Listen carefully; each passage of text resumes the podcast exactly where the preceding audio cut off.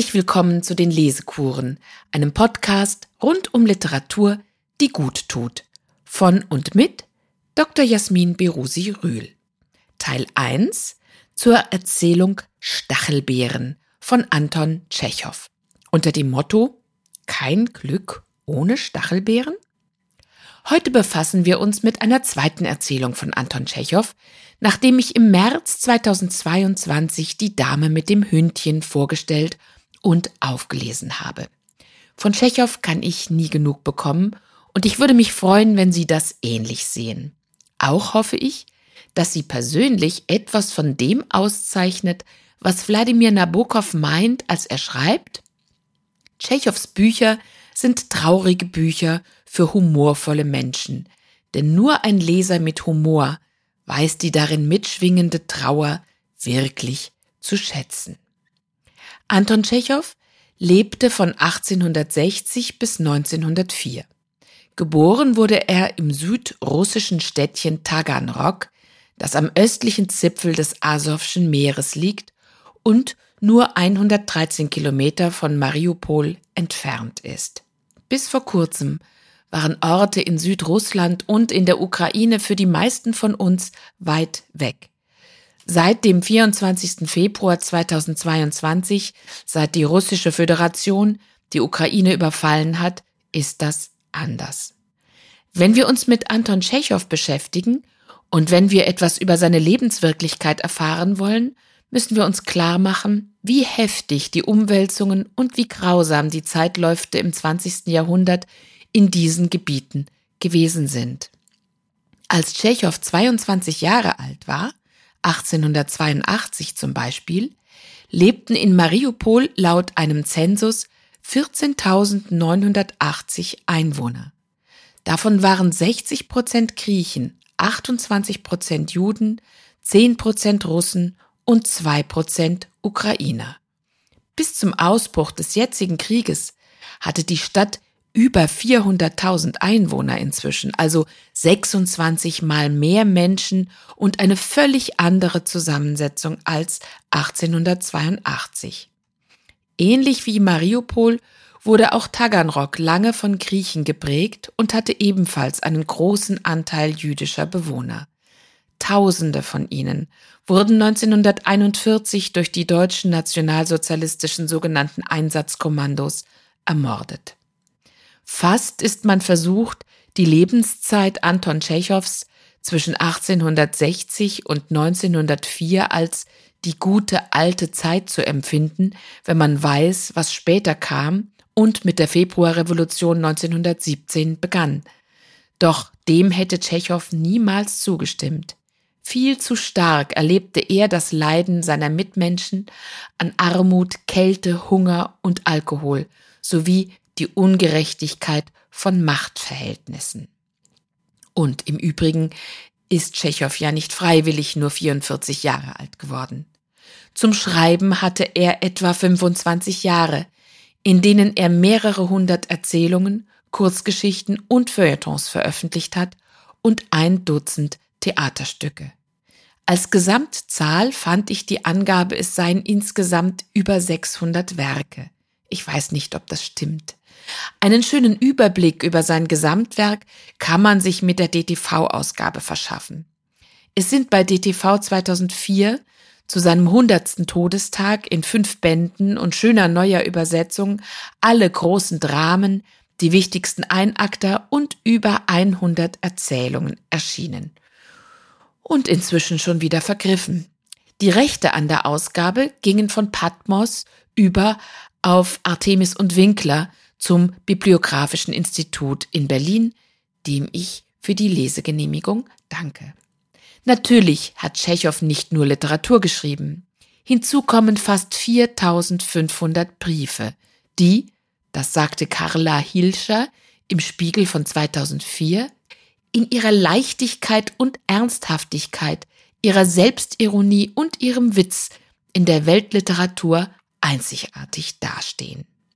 Dabei war Anton Tschechow eigentlich Arzt, eine Zeit lang auch Gutsbesitzer und dort vor Ort arbeitsamer Wohltäter für die Armen. Selbst aus ganz armen Verhältnissen, geboren in Taganrog, wir hörten es gerade, musste er schon als Junge zum Lebensunterhalt der Familie beitragen. Und da er mit seinem Schreibtalent Geld verdienen konnte bei humoristischen Zeitschriften, tat er das von Anfang an, auch neben dem Medizinstudium. Sein Lebtag ernährte er seine Brüder und Eltern mit. Obschon er selbst krank und geschwächt war, denn er wusste seit seinem 24. Lebensjahr, dass er an Tuberkulose litt, trat er 1890, da war er 30, eine Reise durch Sibirien auf die Sträflingsinsel Sachalin an. Sie liegt im äußersten Osten Russlands, hinter Sibirien im Pazifik.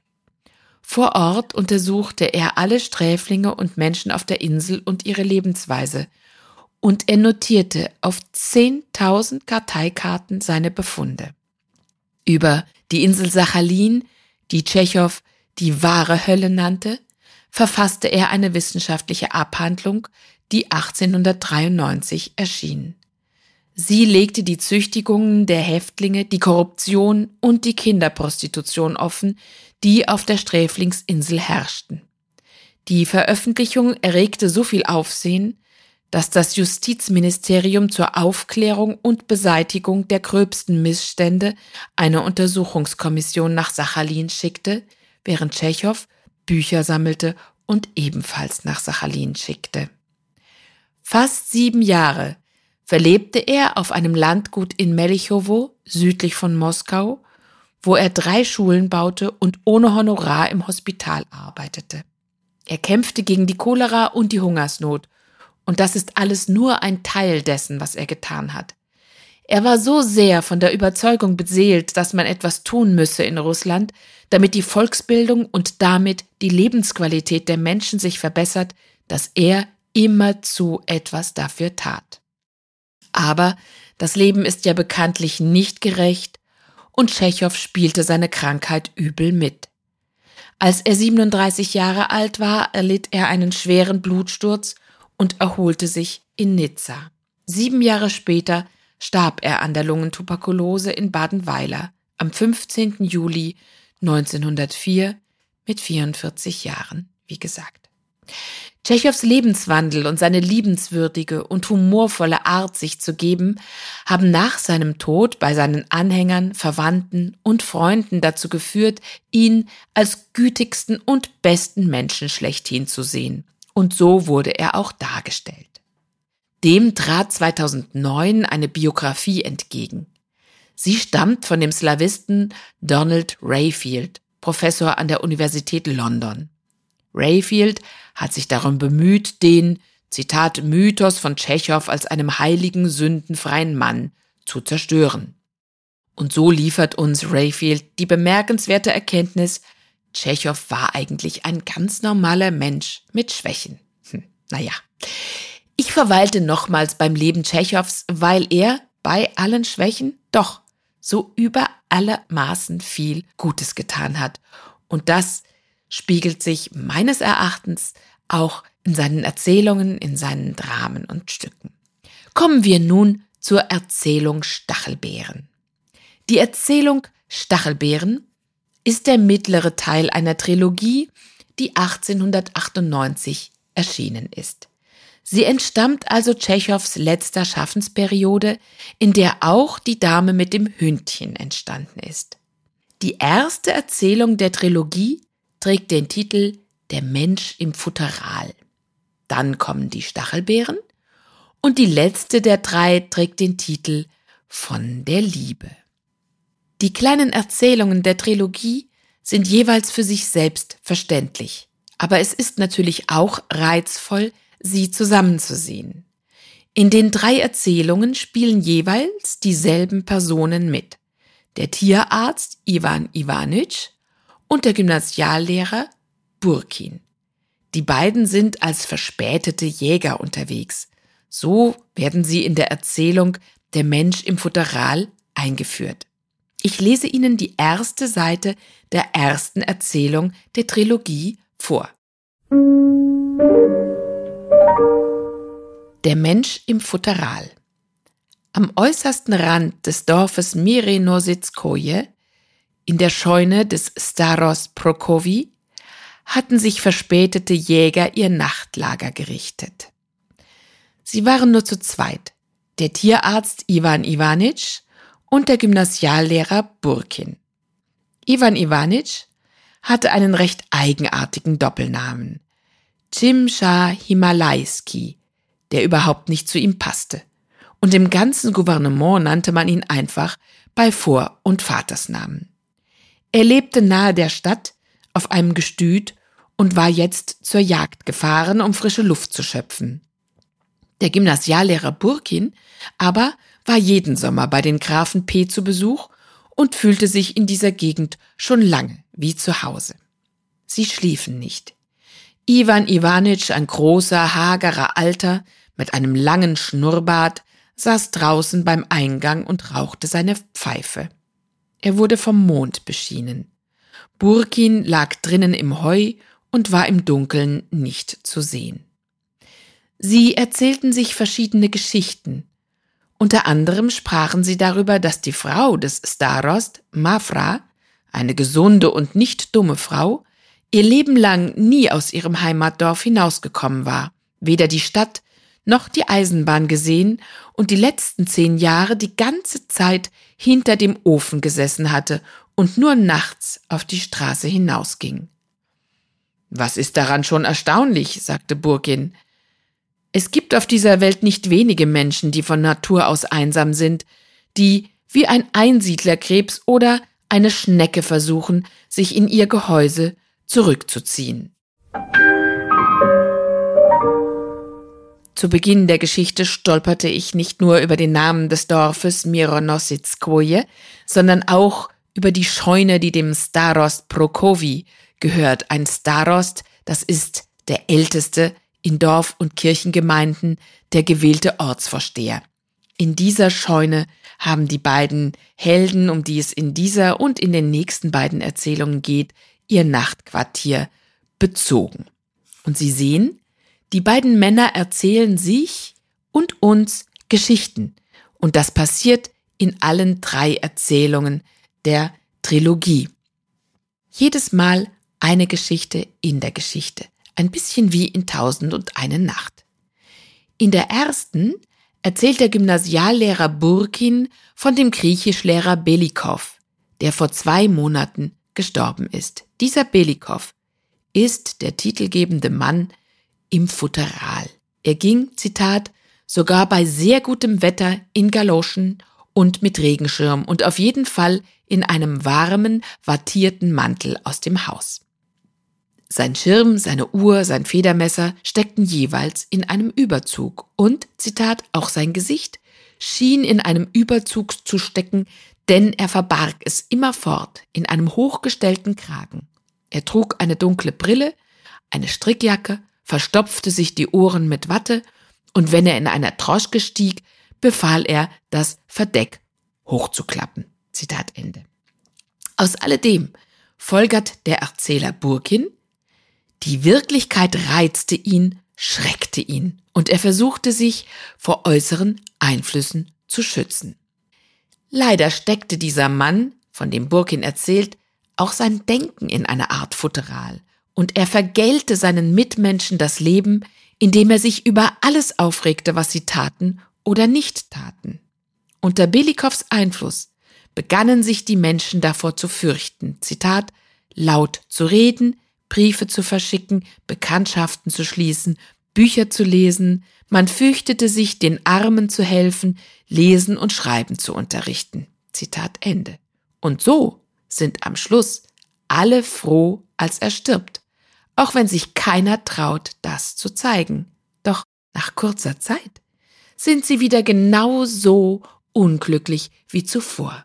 Ich lese das Ende der Geschichte, das Burkin seinem Freund Ivan Ivanovich über den Menschen im Futteral erzählt. Einen Monat später starb Bellico. Wir alle trugen ihn zu Grabe, das heißt die beiden Gymnasien und das Seminar. Nun, da er im Sarg lag, war sein Gesichtsausdruck sanft, angenehm, sogar fröhlich, als freue er sich, dass man ihn endlich in ein Futteral gelegt hatte, aus dem er nie mehr heraus musste. Ja, Er hatte sein Ideal erreicht. Und wie ihm zu Ehren war während der Beerdigung trübes, regnerisches Wetter und wir alle trugen Galoschen und Regenschirme. Warenka war auch bei der Beerdigung und weinte leise, als der Sarg ins Grab gelassen wurde. Ich habe bemerkt, dass die Ukrainerinnen nur weinen oder lachen. Eine mittlere Stimmung jedoch gibt es bei ihnen nicht. Ich gebe zu, dass es ein großes Vergnügen ist, Leute wie Belikow zu beerdigen. Als wir vom Friedhof zurückkehrten, machten wir alle bescheidene, bedächtige Mienen. Keiner wollte dieses Gefühl des Vergnügens zeigen. Ein Gefühl, das dem glich, das wir vor langer, langer Zeit verspürten, wenn die Erwachsenen aus dem Haus waren und wir für ein, zwei Stunden durch den Garten rannten und die Freiheit genossen. Ach, die Freiheit, die Freiheit, schon eine Andeutung, schon eine schwache Hoffnung auf ihre Möglichkeit verleiht der Seele Flügel, nicht wahr? Wir kehrten in guter Stimmung von der Beerdigung zurück. Aber Kaum eine Woche verging und das Leben floss wie früher dahin. Dasselbe finstere, ermüdende, sinnlose Leben. Nicht per Rundschreiben verboten, aber auch nicht ganz erlaubt. Es war nicht besser geworden. Und wirklich, Bellikow hatten wir beerdigt, aber wie viele solcher Menschen im Futteral waren geblieben und wie viele von ihnen wird es noch geben? Tja, Ivan Ivanitsch, der große, hagere Alte mit langem Schnurrbart, hat seinem Freund aufgeregt zugehört und stimmt ihm am Ende mehrfach bei mit den Worten, das ist es ja gerade. Ja, sagt er sogar, und dass wir in der Stadt in Schwüle und Enge leben, unnötige Papiere schreiben, Wind spielen, ist das etwa kein Futteral? Und dass wir unser ganzes Leben unter Nichtstuern, Ränkeschmieden, dummen, müßigen Frauen verbringen, allerlei Unsinn reden und hören, ist das etwa kein Futteral? Und dann fügt er an, wenn Sie wollen, dann erzähle ich Ihnen eine sehr lehrreiche Geschichte. Aber Burkin will nicht. Er sagt, Sie sollten sich jetzt zum Schlafen legen in der Scheune, und das tun Sie auch. Das würde ich sagen, ist eine Art von romantischer Ironie. Ivan Ivanitsch ist jedoch so aufgewühlt, er schläft unruhig, er spricht im Traum, Zitat, Beleidigungen, Erniedrigungen ertragen, es nicht wagen, offen zu erklären, dass du auf der Seite der anständigen, freien Menschen stehst und selber lügen, wegen eines Stückchens Brot, eines warmen Winkels, so kann man nicht weiterleben. Zitat Ende. Und während Burkin einschläft, geht Ivan Ivanitsch vor die Scheune im Dunkel der Nacht und zündet sich eine Pfeife an. So endet die Erzählung Der Mensch im Futteral, aus der ich die ganze aufgeregte bzw. aufregende Geschichte, wie Belikow heiraten wollte und starb, weggelassen habe.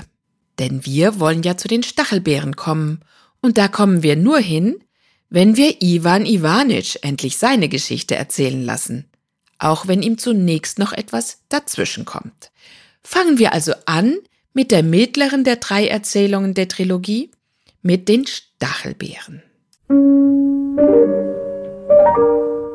Stachelbeeren. Bereits seit dem frühen Morgen bedeckten Regenwolken den Himmel. Es war still, nicht besonders heiß und eintönig, wie es an grauen, trüben Tagen ist, wenn über dem Feld schon lange Wolken hängen und man auf Regen wartet, der aber nicht kommt. Der Tierarzt Ivan Ivanitsch und der Gymnasiallehrer Burkin waren vom Gehen bereits erschöpft und die Ebene erschien ihnen endlos. Weit vorne waren die Windmühlen des Dorfs Mironossikoje gerade noch zu erkennen. Rechts zog sich eine Hügelkette hin und verschwand dann weit hinter dem Dorf und beide wussten, dass dort das Flussufer war, wo es eine Wiese, grüne Weidenbäume und Höfe gab. Und wenn man auf einem der Hügel stand, dann sah man von dort eine ebenso unermessliche Ebene, Telegrafenmasten und den Zug, der von ferne einer Raupe glich, und bei klarem Wetter konnte man von dort sogar die Stadt sehen. Jetzt, bei ruhigem Wetter, bei dem die ganze Natur sanft und nachdenklich erschien, waren Iwan Iwanitsch und Burkin durchdrungen von Liebe zu dieser Ebene. Und beide dachten, wie großartig, wie wunderbar dieses Land sei. Das letzte Mal, als wir beim Starost Prokofi in der Scheune waren, sagte Burkin, wollten Sie irgendeine Geschichte erzählen? Ja, ich wollte damals von meinem Bruder erzählen. Iwan Iwanitsch seufzte tief und zündete seine Pfeife an, um mit dem Erzählen zu beginnen. Aber gerade in diesem Moment begann es zu regnen. Fünf Minuten später goss es schon in Strömen, und es war schwer abzusehen, wann dieser Landregen aufhören würde. Iwan Iwanitsch und Burkin blieben stehen und überlegten. Die Hunde, schon nass, standen mit eingezogenem Schwanz da und schauten sie treuherzig an. Wir müssen uns irgendwo unterstellen, sagte Burkin. Gehen wir zu Aljochin, das ist hier in der Nähe. Gehen wir. Sie bogen zur Seite ab und gingen über ein gemähtes Feld, erst geradeaus, dann etwas nach rechts, bis sie zur Straße kamen. Bald zeigten sich Pappeln, ein Garten, die roten Dächer von Speichern. Der Fluss blitzte auf, und es öffnete sich der Blick auf einen breiten, von einem Wehr gestauten Teich, mit einer Mühle und einem weißen Badehaus. Das war Sofino, wo Aljochim lebte. Die Mühle war in Betrieb und übertönte den Lärm des Regens. Das Wehr bebte. Dort standen neben Bauernwagen nasse Pferde mit hängenden Köpfen, und Leute, die sich Säcke übergezogen hatten, gingen hin und her. Es war feucht, schlammig, ungemütlich und der Wehrteich sah kalt und unfreundlich aus. Iwan Iwanitsch und Burkin spürten schon am ganzen Körper das Gefühl von Feuchtigkeit, Dreck und Unbehagen. Ihre Füße waren schwer vom Schlamm, und als sich das Wehr überquert hatten und zu den herrschaftlichen Speichern hinaufgingen, da schwiegen sie, als seien sie böse aufeinander. In einem der Speicher lärmte die Worfelmaschine. Die Tür stand offen und Staub flog hinaus.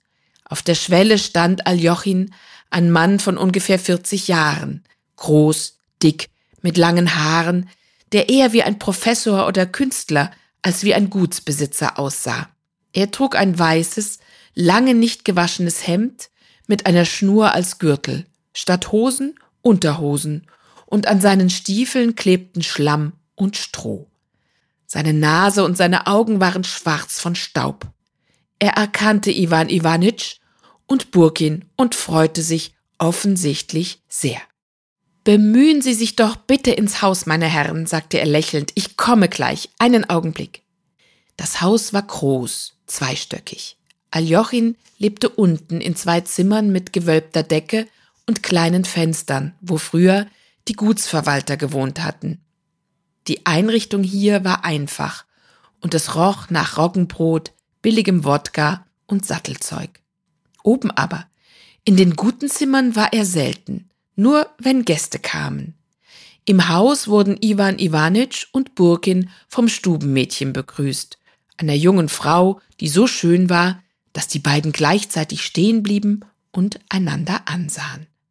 Sie können sich gar nicht vorstellen, wie ich mich freue, Sie zu sehen, meine Herren, sagte Aljochin, als er hinter ihnen in die Diele trat. Welch eine Überraschung. Pelageia, wandte er sich an das Stubenmädchen, geben Sie den Gästen etwas zum Umziehen. Apropos, ich werde mich auch umziehen, nur muss ich mich erst waschen gehen, denn ich habe mich wohl seit dem Frühjahr nicht mehr gewaschen. Hätten Sie nicht Lust, meine Herren, mit ins Badehaus zu kommen, während hier unterdessen alles gerichtet wird? Die schöne Pelageia, so zart und dem Aussehen nach so sanft, brachte Laken und Seife, und Aljochin ging mit den Gästen ins Badehaus. Ja, ich habe mich schon lange nicht mehr gewaschen, sagte er, als er sich auszog. Wie Sie sehen, habe ich ein schönes Badehaus. Mein Vater hat es noch gebaut, aber irgendwie komme ich nie zum Waschen. Er setzte sich auf die Stufe und seifte seine langen Haare und seinen Hals ein, und das Wasser um ihn herum wurde braun. Ja, ich muss schon sagen, meinte Iwan Iwanitsch und blickte vielsagend auf Aljochins Kopf. Ich habe mich schon lange nicht mehr gewaschen, wiederholte Aljochim verlegen und seifte sich noch einmal ein, und das Wasser um ihn wurde dunkelblau wie. Tinte. Iwan Iwanitsch ging nach draußen, stürzte sich mit viel Lärm ins Wasser und schwamm im Regen umher, wobei er weit mit den Armen ausholte und Wellen machte, und auf den Wellen schaukelten weiße Seerosen. Er schwamm ganz bis zur Mitte des aufgestauten Teichs und tauchte, und nach einer Minute kam er an einer anderen Stelle wieder nach oben und schwamm weiter. Er tauchte immer wieder und versuchte, den Boden zu erreichen. Ach, mein Gott, wiederholte er genüsslich. Ach, mein Gott. Er schwamm bis zur Mühle, unterhielt sich dort mit den Bauern über irgendetwas und kehrte um. Und in der Mitte des Teiches legte er sich auf den Rücken und hielt sein Gesicht in den Regen. Burkin und Aljochin waren schon angezogen und wollten gehen, er aber schwamm und tauchte noch immer. Ach, mein Gott, sagte er, ach, Herr, erbarm dich. Jetzt ist es aber genug, rief Burkin ihm zu. Sie gingen zurück ins Haus, und erst als oben im großen Salon die Lampen angezündet worden waren, als Burkin und Iwan Iwanitsch die Schlafröcke aus Seide und warme Pantoffeln trugen, in Sesseln saßen und Aljochin selbst, gewaschen, gekämmt, in einem neuen Rock im Salon auf und ab ging und sichtlich das Gefühl der Wärme, der Sauberkeit, der trockenen Kleidung, der leichten Schuhe genoss, und als die schöne Pelageia lautlos über den Teppich gehend und lächelnd auf einem Tablett Tee mit Konfitüre gereicht hatte, erst da machte sich Iwan Iwanitsch an seine Erzählung, und es schien, als würden ihm nicht nur Burkin und Aljochim zuhören, sondern auch die alten und jungen Damen und Militärs, die ruhig und streng aus den goldenen Rahmen blickten. Jetzt sind die drei Herren in Erzählposition. Und ich nutze den Augenblick, um nachzutragen, was ich anfangs versäumt hatte zu sagen, dass wir die Übersetzung von Ulrike Lange lesen. Anton Tschechow in der DTV-Ausgabe. Und was ist eine Worfelmaschine? Eine Worfelmaschine, die wir ganz zu Beginn gehört haben an der Mühle, die trennt Spreu vom Weizen. Nachdem das Getreide vom Feld geerntet wurde, wird es zuerst gedroschen, um die Getreidekörner aus ihren Hüllen zu lösen, dann bleiben die leeren Hüllen, also Spreu und die Körner übrig und die Worfelmaschine, die siebt die Spreu aus und lässt nur die Körner übrig. Also, die drei Herren sind nun in Erzählposition und jetzt darf endlich der alte Ivan Ivanitsch seine Geschichte erzählen. In der Erzählung zuvor hatte ja Burkin seine Geschichte erzählt. Burkin hatte die Lebensgeschichte eines Fremden erzählt. Ivan wird gleich die Geschichte seines Bruders erzählen. Und die dritte Erzählung der Trilogie mit dem Titel Über die Liebe, die wird der Gastgeber Aljochin erzählen und das wird seine eigene Geschichte sein. Die erzählten Geschichten rücken vom Fremden über den Bruder zum Ich-Erzähler immer näher an die Erzählpersonen heran. Die Rahmenhandlung bis hierher zeichnet sich durch eine ganz zarte Ironie aus, die die Figuren mit großer Liebe behandelt. Das macht Tschechow immer so. Er muss auch im Leben etwas sehr Zugewandtes und Liebevolles gehabt haben. Das sieht man nicht nur auf dem Foto mit dem Dackeltier. Ein Freund seiner letzten Lebensjahre, Ivan Bunin, beschreibt einen Tag Tschechows so. Ein Wintertag auf der Krim. Grau, kühl, verschlafene dichte Wolken über dem Jala-Gebirge. Im Tschechowschen Haus ist es still. Aus Jewgenia Jakolewnas Zimmer kommt das gleichmäßige Ticken des Weckers. Er sitzt ohne Pincenez am Schreibtisch im Arbeitszimmer und notiert etwas, säuberlich und ohne Eile. Dann steht er auf, zieht die Lederhalbschuhe und den Mantel an, setzt den Hut auf und geht irgendwo hin, wo die Mausefalle steht. Er kommt zurück. Eine lebende Maus an der Schwanzspitze haltend, tritt auf die Vortreppe hinaus und geht langsam durch den Garten bis zu der Einfriedung, hinter der auf einer steinigen Anhöhe ein tatarischer Friedhof liegt. Behutsam wirft er die Maus dorthin und geht, aufmerksam die jungen Bäume betrachtend zu der Bank mitten im Garten. Der Kranich und die beiden kleinen Hunde laufen hinter ihm her. Er setzt sich und neckt einen von ihnen, der sich zu seinen Füßen niedergeworfen hat, leicht mit dem Spazierstock und lächelt. Auf dem rosigen Bäuchlein krabbeln Flöhe. Dann lehnt er sich zurück, hebt den Kopf und sieht in die Ferne auf das Jala-Gebirge und denkt nach. So sitzt er eine Stunde, anderthalb. Soweit Ivan Bunin über seinen Freund Anton Tschechow. Sie erinnern sich, dass die Dame mit dem Hündchen auch auf der Krim und zwar in Jalta spielt. Anton Tschechow selbst lebte des Klimas wegen öfter dort und kaufte sich schließlich ein Haus. Zuvor aber, zwischen 1892 und 1899, lebte er auf dem Landgut in Melichowo, das er erworben hatte. Er brauchte einige Zeit, um das Leben der Menschen auf dem Lande kennenzulernen. Dann schrieb er Erzählungen, die aus seinen Beobachtungen russischer Bauern erwuchsen. So die gleichnamige Erzählung Bauern 1897 und In der Schlucht 1899.